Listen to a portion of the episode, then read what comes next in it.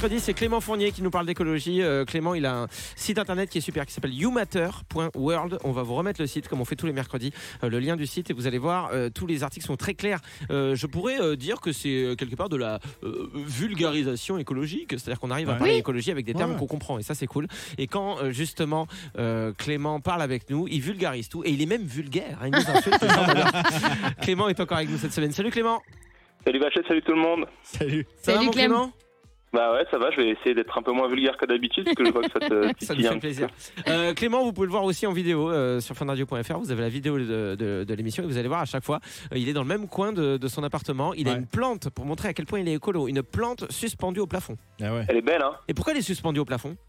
Sais pas, je trouvais ça stylé. C'est, on a toujours l'habitude de voir les plantes dans des pots par terre ou sur des étagères. Je me suis dit pourquoi pas pour une fois les mettre au plafond Ouais. et changer un peu. On ouais. dirait qu'elle est pendue. On dirait que tu l'as exécutée. Non, non, elle est juste suspendue, tranquille. Non, mais c'est mignon. Quelle c'est mignon. horreur. Par Ouais. contre, tu me mettras un abat-jour sur cette ampoule derrière. Ah non, c'est le style, c'est ça C'est fait exprès. T'as une ampoule. Quelle ampoule Quelle ampoule Pardon, je suis en train de refaire ton intérieur. Derrière toi, il y a une ampoule nue et il n'y a pas d'abat-jour dessus. Mais c'est Oui. peut-être le Ah, style. Exact, exact.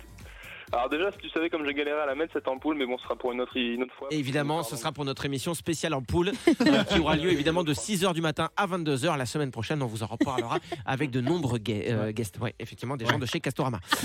Euh, Aujourd'hui, Clément, tu voulais qu'on parle des océans et c'est un sujet hyper important parce que forcément, c'est un des lieux les plus euh, pollués euh, en France, enfin dans le monde, dans le monde. Et en fait, euh, vu que les vacances approchent, forcément, les gens vont aller à la plage. Et on se dit, tiens, comment on peut faire pour éviter de dégrader les océans pendant les vacances Ouais, en fait, lundi, je crois, c'était la journée mondiale des océans, et donc tout le monde en a un peu parlé. Et, euh, et en fait, je me suis dit qu'il n'y avait pas vraiment de, de petits tips pour euh, nous aider, nous, dans notre vie quotidienne, à mieux protéger l'océan et à surtout moins l'abîmer quand on est en vacances. Ouais. On sait qu'il y a pas mal de gens qui vont partir en vacances à, à la mer ou à l'océan cette année, donc, euh, enfin, comme tous les ans, mais en particulier cette année en France. Et donc, c'était intéressant de, de voir ça. Alors, je voudrais juste vous en, vous en donner trois aujourd'hui, euh, trois petits conseils un peu pratiques à appliquer. Alors, le premier, c'est de faire attention à vos émissions de CO2. Alors, on voit pas forcément le rapport directement à- avec euh, l'océan. Mais en fait, il faut savoir que le CO2 qu'on émet sur la planète, il fait pas que réchauffer la- l'atmosphère, il fait pas que changer le climat. Il y a une grande partie de ce CO2 en fait qui est absorbé par euh, par les océans. Ouais. Euh, et en fait, c'est notamment grâce à l'océan que le réchauffement climatique est pas encore pire que ce qui pourrait être, parce que l'océan absorbe une grande partie du CO2. D'accord. Et en fait, en absorbant ce CO2, euh, ça change un peu la composition de l'eau et l'océan devient de plus en plus acide, donc c'est ce qu'on appelle l'acidification des océans.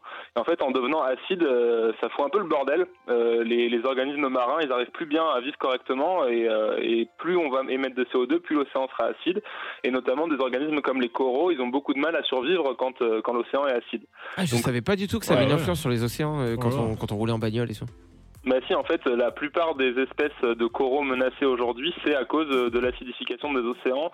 C'est pas forcément à cause des pollutions aux métaux lourds comme on peut penser. C'est D'accord. parce que comme ils sont euh, essentiellement composés de calcaire, dans un milieu acide, le calcaire ça se dissout, et donc eux, ils ont du mal à faire, euh, bah, leur, euh, à construire leurs organismes à base de calcaire. Ok, Donc donc, voilà, on pense à ça. Émission de CO2 quand on est au bord de la mer, on prend son petit vélo pour aller chercher le pain et Ouais. tout. euh, c'est pas parce qu'il pleut trois, gouttes, c'est bon, Ouais. c'est l'été, il fait chaud. Allez, ça. Puis même si on peut privilégier le train plutôt que l'avion pour partir dans le sud-est cette année, euh, bah, Ouais. on essaye. Pas pour aller chercher euh, son pain. hein. Si t'habites en région parisienne, dis pas ouais, mais moi j'adore les baguettes de Toulouse.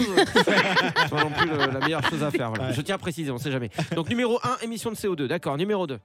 Alors numéro 2, c'est de faire un peu attention à ce que vous mangez. Alors ça, c'est pas que pendant les vacances, c'est un peu tout au long de l'année. Quand vous mangez de- des, des- des animaux marins, enfin des choses qui viennent de la mer, des fruits de mer, des poissons, euh, bah, faut faire un peu attention à ce qu'on mange parce que nous, on a tendance dans nos sociétés un peu standardisées à toujours manger la même chose, donc euh, du cabillaud, du saumon et des Saint-Jacques.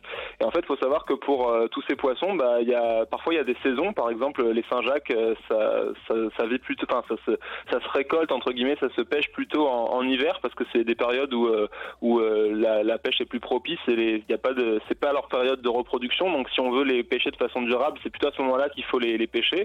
Euh, Et puis pareil, il y a plein de, de poissons qu'on pêche trop, euh, qu'on laisse plus le, le temps de se reproduire. Donc il faut essayer d'aller plutôt vers des poissons qu'on mange moins, euh, comme euh, par exemple le maquereau, des choses comme ça qui sont présents en plus grande quantité, ou les sardines.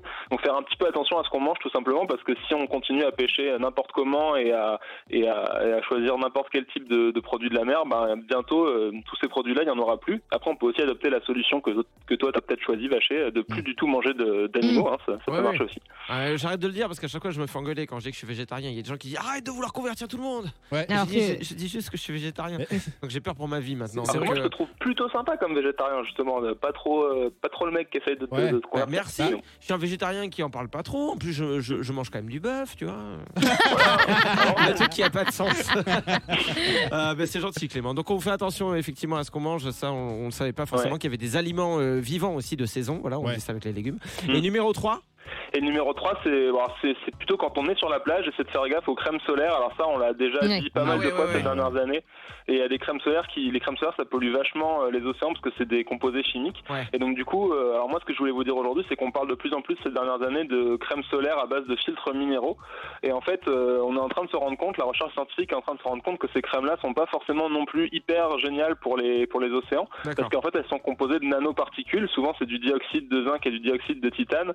Et ces microparticules-là, ces nanoparticules, elles ont tendance à aussi affecter les poissons et les organismes marins qui, du coup, euh, les absorbent. Donc, en fait, c'est compliqué les crèmes solaires. Il n'y a pas vraiment de solution parfaite. Si on peut trouver, il vaut mieux des filtres minéraux, mais qui soient pas faits à base de nanoparticules. Le problème, c'est que c'est des crèmes qui s'étalent très très mal. Ça fait des gros pâtés sur la peau, donc les gens ils kiffent pas trop. Ouais. Mais bon, Bah c'est un ouais. peu la seule solution pour euh, réussir à pas trop hein. l'océan. Et puis surtout, on sait que c'est pour sauvegarder la planète, donc on fera attention. Merci encore Clément de nous avoir Ouais. euh, éclairé. Une Yes. fois de plus, Bah, c'est souci. c'est efficace et c'est super. Merci d'avoir été avec nous. Je t'aime et j'espère que ça s'est pas entendu. Si trop tard, j'ai pensé à voix haute. Et puis je te dis à la semaine prochaine, Clément. Merci d'avoir été avec nous. Bisous Clem.